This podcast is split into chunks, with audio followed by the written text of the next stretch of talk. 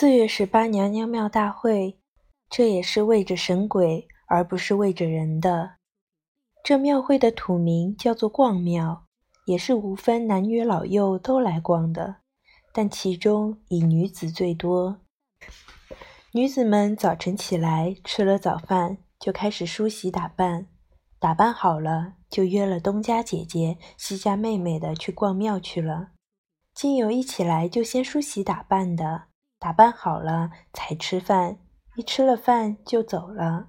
总之，一到逛庙这一天，各不候人，到不了半晌午，就车水马龙，拥挤的气息不通了。挤丢了的孩子就站在那儿喊，找不到妈的孩子在人群里边哭，三岁的、五岁的，还有两岁的刚刚会走，竟也被挤丢了。所以每年庙会上必有几个警察在收这些孩子，收了站在庙台上等着他的家人来领。偏偏这些孩子都很胆小，张着嘴大哭，哭得实在可怜，满头满脸是汗。有的十二三岁了也被丢了，问他家住在哪里，他竟说不出所以然来，东指指西画画，说是他家门口有一条小河沟。那河沟里边吃虾米，就叫做虾沟子。也许他家那地名就叫虾沟子，听了使人莫名其妙。再问他这虾沟子离城多远，他便说骑马要一顿饭的功夫可到，坐车要三顿饭的功夫可到。究竟离城多远，他没有说。问他姓什么，他说他祖父叫史二，他父亲叫史成。这样你就再也不敢问他了。要问他吃饭没有，他就说睡觉了。这是没有办法的，让他去吧。于是却连大带小的一起站在庙门口，他们哭的哭，叫的叫，好像小兽似的。警察在看守他们。娘娘庙是在北大街上，老爷庙和娘娘庙离不了好远。那些烧香的人虽然说是求子求孙，是该先向娘娘来烧香的，但是人们都以为阴间也是一样的重男轻女，所以不敢倒反天干，所以都是先到老爷庙去打过钟、磕过头，好像跪到那里报个到似的，而后才上娘娘庙去。老爷庙有大泥像十多尊，不知道哪个是老爷，都是威风凛凛、气开盖世的样子。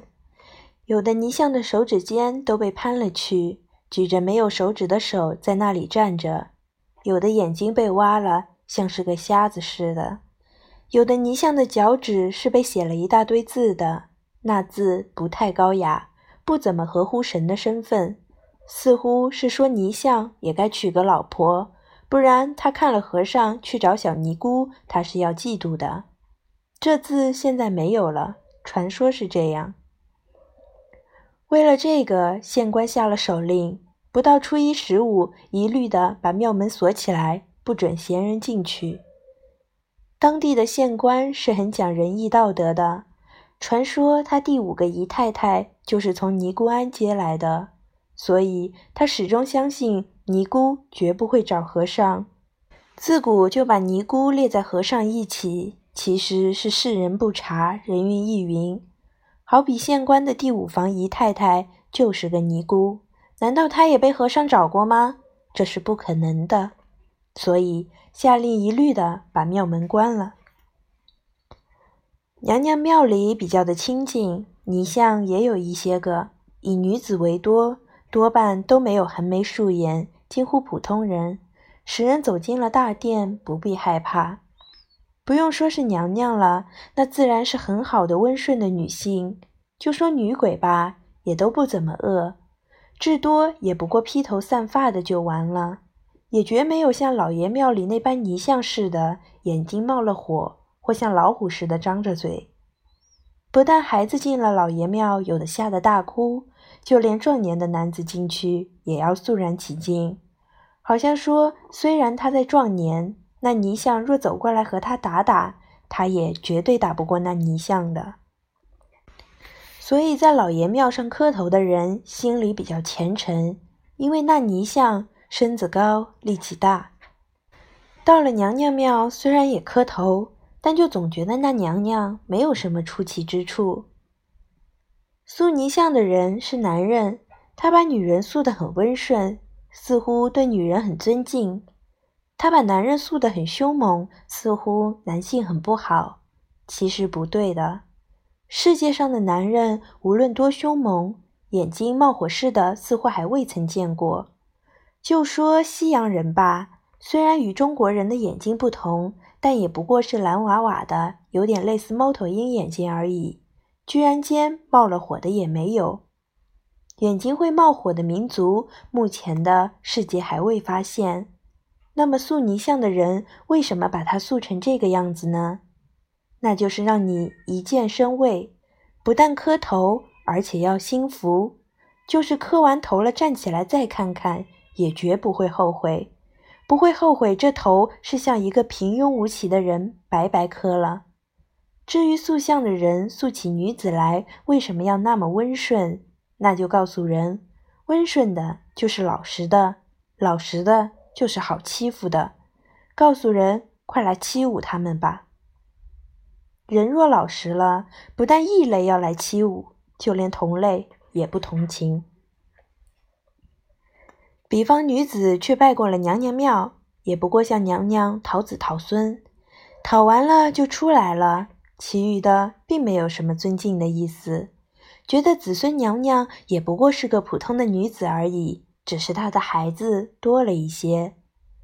所以男人打老婆的时候便说：“娘娘还得怕老爷打呢，何况你一个长舌妇。”可见男人打女人是天理应该，神鬼其一。怪不得那娘娘庙里的娘娘特别温顺，原来是常常挨打的缘故。可见温顺也不是怎么优良的天性，而是被打的结果，甚是招打的缘由。两个庙都拜过了的人就出来了，拥挤在街上。街上卖什么玩具的都有，多半玩具都是适于几岁的小孩子玩的。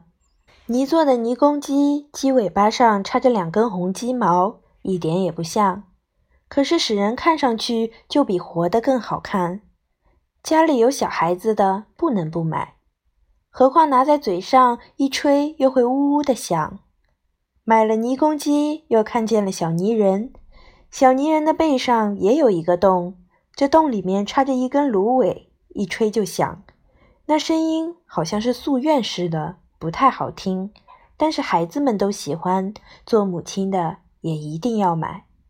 其余的如卖哨子的、卖小笛子的、卖线蝴蝶的、卖不倒翁的，其中有以不倒翁最著名，也最为讲究，家家都买。有钱的买大的，没有钱的买个小的。大的有一尺多高，两尺来高；小的有小的像个鸭蛋似的。无论大小都非常灵活，按倒了就起来，起得很快，是随手就起来的。买不倒翁要当场试验，间或有身手的工匠所做出来的不倒翁，因屁股太大了，他不愿意倒下；也有的倒下了，他就不起来。所以买不倒翁的人就把手伸出去，一律把他们按倒，看哪个先站起来，就买哪个。当那一倒一起的时候，真是可笑。摊子旁边围了些孩子，专在那里笑。不倒翁长得很好看，又白又胖，并不是老温的样子，也不过是他的名字叫不倒翁就是了。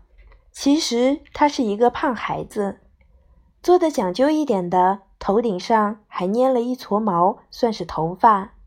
有头发的比没头发的要贵二百钱。有的孩子买的时候力争要带头发的，做母亲的舍不得那二百钱，就说到家里给他剪点狗毛贴。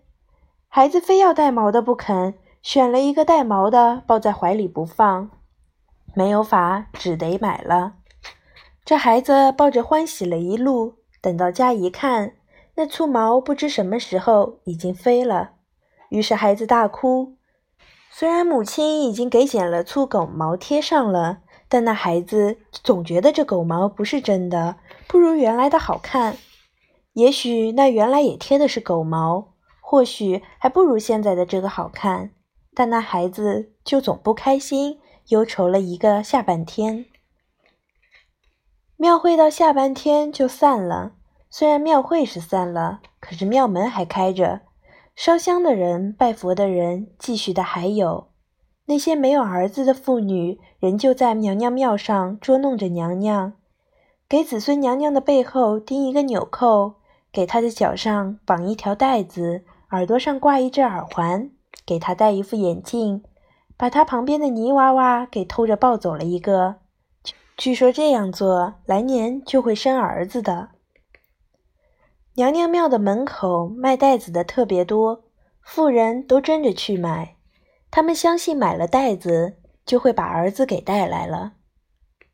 若是未出嫁的女儿也误买了这东西，那就将成为大家的笑柄了。庙会一过，家家户户就都有一个不倒翁，离城远至十八里路的也都买了一个回去。回到家里，摆在营门的巷口，使别人一过眼就看见了，他家的确有一个不倒翁，不差。这证明逛庙会的时节，他家并没有落伍，的确是去逛过了。歌谣上说：“小大姐去逛庙，扭扭哒哒走得俏，回来买个搬不倒。”这些盛举都是为鬼而做的，并非为人而做的。至于人去看戏、逛庙，也不过是揩油借光的意思。跳大神有鬼，唱大戏是唱给龙王爷看的。七月十五放河灯，是把灯放给鬼，让他顶个灯去脱身。四月十八也是烧香磕头的祭鬼，只是跳秧歌是为活人，而不是为鬼预备的。跳秧歌是在正月十五，正是农闲的时候，趁着新年而化起妆来，男人装女人，装的滑稽可笑。狮子、龙灯、汉船等等，似乎也跟祭鬼似的，花样复杂，一时说不清楚。